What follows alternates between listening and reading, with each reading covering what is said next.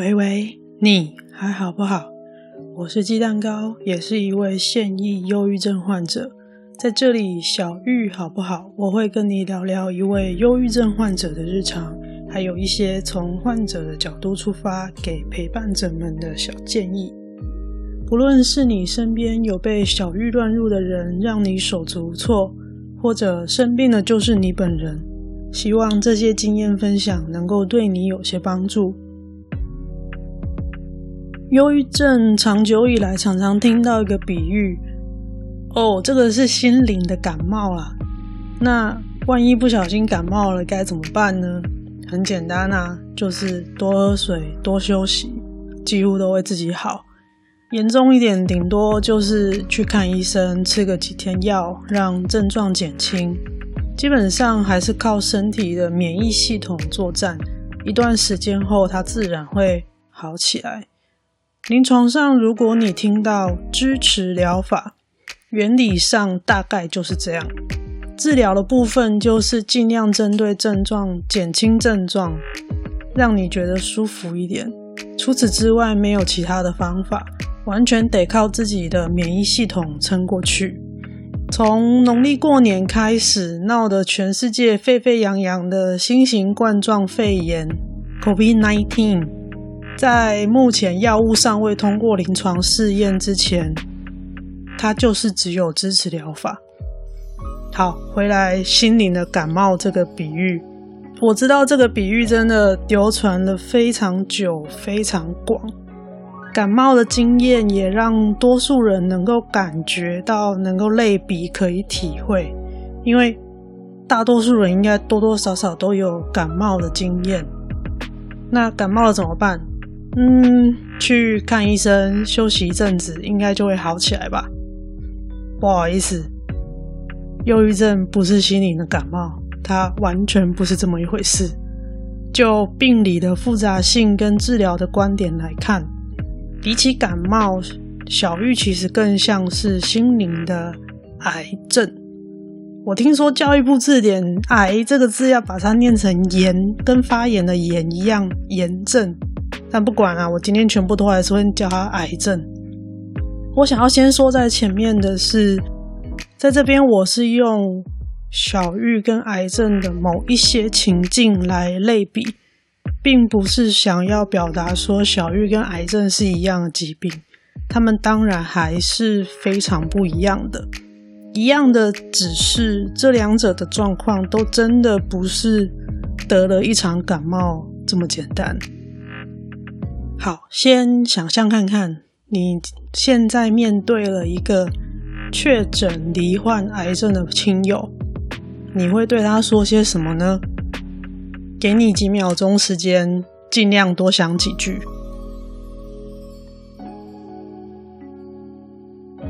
OK，先保留你刚刚想到那些句子，对照看看有没有以下我说的这些。怎么会？你看起来很健康啊，有严重到要请长假吗？那、你工作怎么办？家里经济怎么办？哎呦，我在新闻上看到过，要吃那个什么什么补身体才会对身体好一点呐、啊。想开一点，不要给自己那么大压力。哦，你就是要多去运动，多晒太阳啦。有什么事都可以跟我说哦。嗯，我相信大多数人都不会对眼前这位向你坦诚他得癌症的人这样讲话，对吧？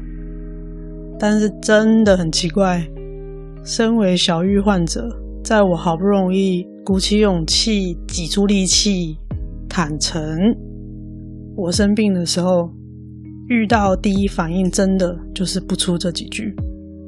再给你回想一下，刚刚我停留的那几秒钟，让你想象的脑海里面出现的那些会对癌症病人说的话，你是抱着什么样的心情呢？大多数状况大概都会觉得健康第一嘛，你会希望对方赶快去治疗，有在上班上课的该请假就请假。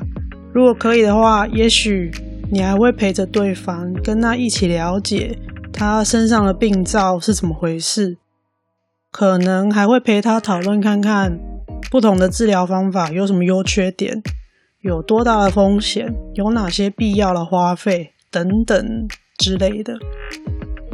面对忧郁症患者，如果让你手足无措，也许可以试试看用这样子的想象的情境跟心情跟他相处。无声的陪伴也可以，只要让患者知道你在他身边，完全可以坦诚跟他说你会累，你需要休息，但你要让他知道你不会真的离开。毕竟他愿意向你坦诚他生病，表示他信任你。同时，也是在发出一个讯号，他在告诉你，他需要你。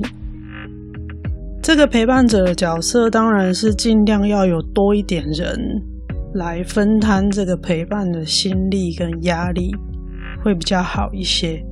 这一群陪伴者的专有名词叫做支持系统。当然，你越多人来在这个支持系统里面，它就会越稳固。万一患者被小玉拉下去的时候，这个支持网就越有机会能够把患者接住。而且，这个支持系统是医疗系统这边精神科医师或心理师他没有办法完全取代的非常重要的角色。其实很可以想象啊，很多时候你有一些心事，有一些困难。你只会跟最亲近的人说，你不见得会直接跟医事人员开口。你会开口的，可能都是你真的感觉非常不舒服的部分。所以，建立一个支持系统对患者来说是非常重要的。那如果你是支持系统的一员，可以试试看我刚刚说的那个想象的情境，也许可以让你不要感觉那么的无助跟慌张。简单来说呢，小玉对于患者本人跟身边的陪伴者双方都带来非常非常大的压力。就我个人的状况来说，确诊是忧郁症之后，跟家人还有朋友的相处状况，随着我的病况起起伏伏。我自己身为患者，我对于这个状况没有办法控制，身边的人也常常被我的负面情绪的漩涡打得遍体鳞伤，我无能为力。然后这些起伏的状况也常常，呃。弄得他们提心吊胆的。我自己最常用的比喻就是，我是一个电池坏掉人。电池坏掉呢，就是常常充电，可能要充很久，但是也不知道到底充进去多少。看起来充饱了，结果没多久就又没电了。比较详细的生活状况描述，你可以再点回去听第五集跟第六集。那这一集我想要说的比较多，是给陪伴者的小建议，就是你面对患者的那个心态跟心境，你可以用类似像癌症或者是重症患者那样子的心境去面对跟类比。网络上其实非常多懒人包啦。教学影片啊，或者是病友自己出来分享的各式各样的文章跟影片，关键字大概就是绝对不能跟忧郁症患者说的话，什么什么十大禁忌、十二大禁忌，呃，你可以怎么做，巴拉巴拉巴拉之类的，非常多，甚至也有不少患者出来详细的针对这些常常出现的话写了吐槽文。那如果是精神科医师或是心理师写的卫教文呢，他也会很详细的写说，你关心的这些话，在被小玉袭击造成认知偏差的患者，听起来，因为已经有认知偏差，所以在他们听起来会有什么样的反效果？会造成怎么样的源源不绝的愧疚、自责跟罪恶感，让他们更没有办法爬出那个负面的情绪。当然也会有一些很简单的建议，但大约就我目前可以找到的资料，差不多就不出那几句跟大原则式的描述。当你真的遇到被小玉拉下去的时候，对患者、对陪伴者而言，我觉得那个是一个对双方都非常无力的状况。即使你知道这些大原则，真的遇到了。还是不知道怎么做才是比较好的，他还是需要很长一段时间的摸索，甚至是对我来说比较痛苦的，就是好像一直在互相伤害，之后才会慢慢找到一个方法，可以跟小玉共处。这个共处不只是患者本人，也有。身边的这些支持者的陪伴者，所以这一次鸡蛋糕的小建议就是呢，其实对于陪伴者来说，可以想的简单一点。回到最前面我说的那个想象的那个面对癌症或者是重症患者的情境，小郁患者一样需要比较长时间的治疗。症状也因为个人的状况不同，变化非常多，非常复杂，所以患者跟陪伴者双方一起改变心态跟认知，我想对于彼此的害怕、无助、焦虑、担心，都可以有一些帮助，并不是说这些害怕、无助、焦虑、担心。会从此消失不见，一切光明美好，并不是，而是改变了认知之后，能够好像是比较从容的承认这件事情就是会发生，大概是这样。至少就我自己来说，对于目前为止。自己治疗跟休养的过程，这几个月以来，我已经可以渐渐的、稳定的去面对这些所有的步骤跟该做的事情。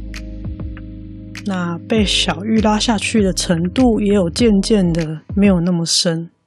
它一样是无底深渊，只是那个底好像有稍微浅一点。几次被拉下去以后。我自己爬起来的几率也有稍微提高了一点点，甚至也还有力气用声音做这个 podcast 来聊小玉。为了这集，其实我想了很久很久，以内容的性质，应该要更早一点推出，因为这个是确诊之后。对患者跟陪伴者来说，立刻就会遇到的第一个非常重大的困境跟议题。但是我自己个人，我是非常讨厌被碎碎念跟说教。偏偏这一集这样的内容呢，其实一不小心就会变成很多患者个人的抱怨、碎碎念，然后。用了卫教资料就很像在说教，我觉得这样子好像更难让别人体会跟感受，到底为什么这些没有恶意的关心会造成反效果。我希望前面讲的这个情境类比想象的方式，能够对你有些帮助，无论你现在是患者，还是你身边需要去陪伴。这样的患者。后来我偶然看了几本漫画，让我慢慢明白，每个人的不舒服都是很独特的个人经验，不单是别人不了解我，我自己其实也很难完全体会别人的感受，尤其在被小玉乱入之后更加严重。详情一样，回去第五集跟第六集听，就像隔着冰块跟玻璃那样，我没有办法知道自己的感受，也不知道别人的。简单讲一下这几本让我很疗愈的漫画，这个是我在阅读障碍的症状最严重的时期偶然读到的，也让我在那个时期非常难受的时候，给我很大的帮助。因为我觉得阅读障碍让我失去了我觉得我很重要的一个，可以说是天分，或者是一个很重要的个人的能力。那么今天要讲的这三本漫画呢，在那一段时间我反复看了很多遍，确实是有帮助我慢慢的克服阅读障碍对我的挫败感。首先，第一本叫做《脱忧郁》，脱就是那个脱掉的脱，脱忧郁。作者是田中圭一，Tanaka Keiji。他是一个常年的忧郁症患者，目前看起来状况算是痊愈啊。用他书里的说法，就是已经走出忧郁的隧道。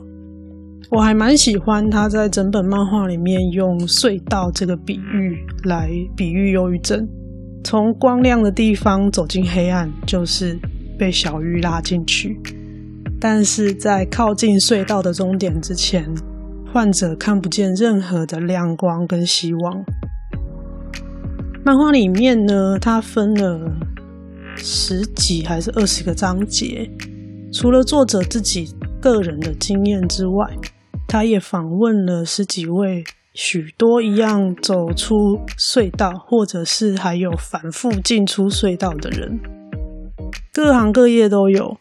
被小玉乱入的理由也是各式各样，也许两年，也许二十年，有的人完全康复了，也有人的小玉变成慢性病的状态，像高血压、糖尿病那样，他就是要。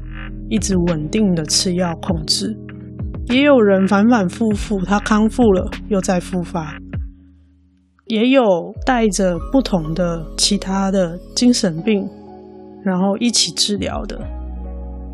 那至于容易跟小玉一起出现的精神病，这个我之后会再聊。漫画里面他提到的每一个人，他们都用各自不同的方法。观察自己的症状，驯服小玉。以他提到的每一个个案，都走出了忧郁隧道。作者田中圭一，他想要告诉还在隧道中挣扎的人，就像我，也许还有正在听这个节目的你。他想要说的是，好好观察自己旁边的这只小玉。找出一个跟焦虑还有不安好好相处的方法。隧道一定有出口，走出去的人已经很多很多。也许有一天，能够走出忧郁隧道的人就是你。呃，在这边分享一件有一点有趣的事，就是我一直要到录这集之前，重新在电脑再看一遍这本漫画。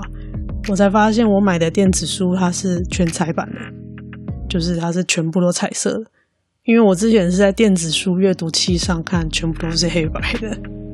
电子书阅读器之后会在那个读书会单元再详细介绍了。总之，我一直到重复不知道看了第几遍，在电脑上看才发现原来它是彩色的。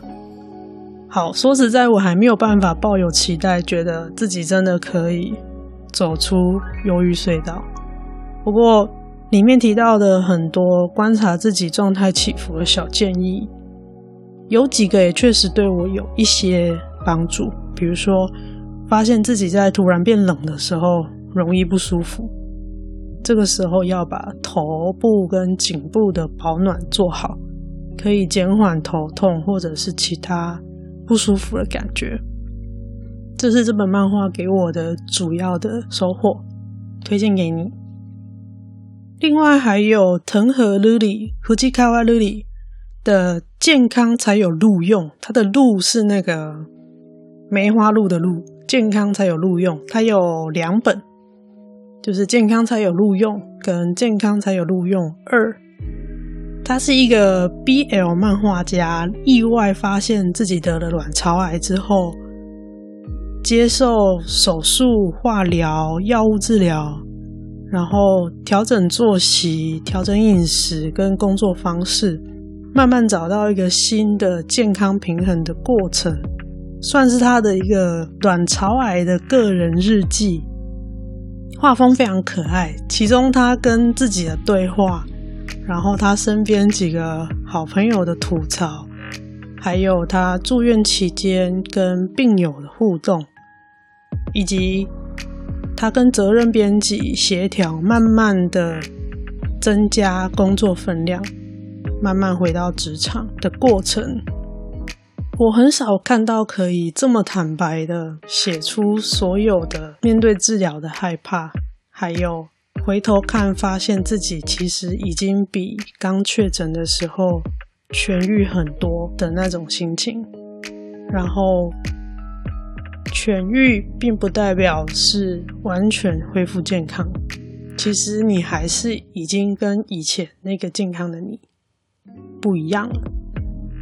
他在里面很坦白的用很简单的图文告诉你这件事。我曾经有一阵子对于自己失去了很多能力感到非常的挫败跟愤怒。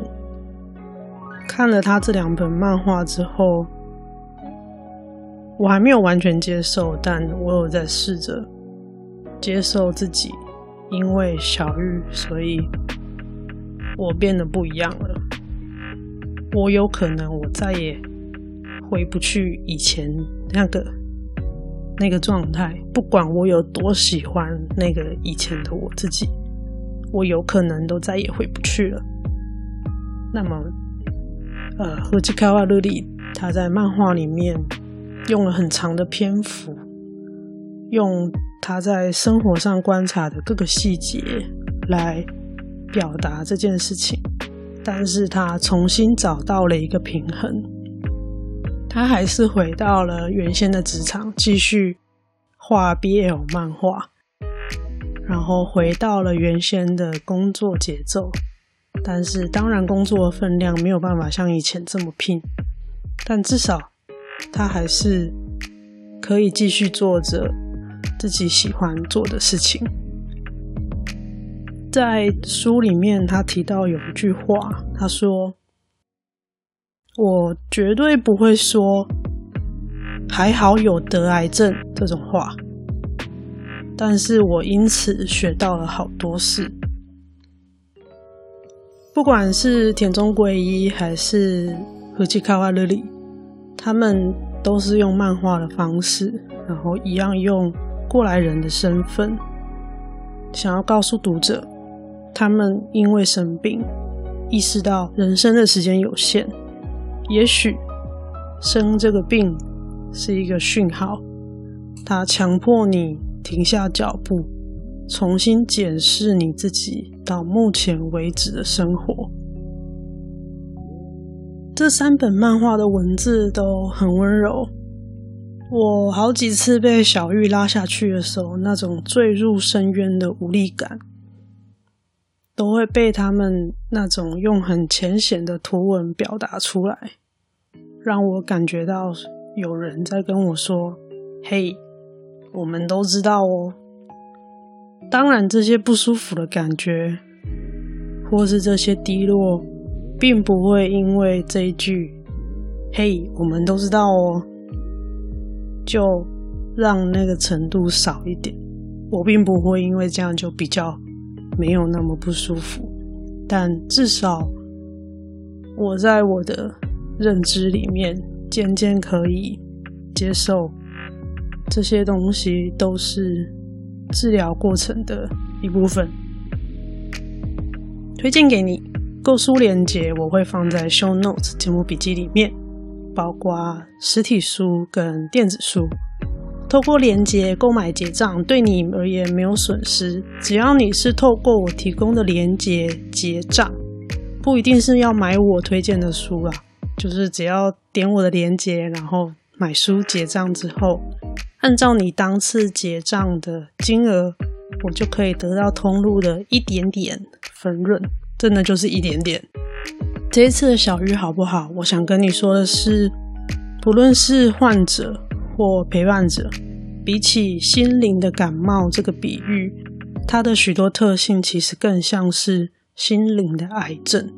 至少借由这个情境的类比，对我个人来说，帮我改变了看待小玉的诊断、治疗、痊愈、复发。等等，这些所有的过程跟现象的心态跟认知，也让我这几个月下来的状态变得很稳定。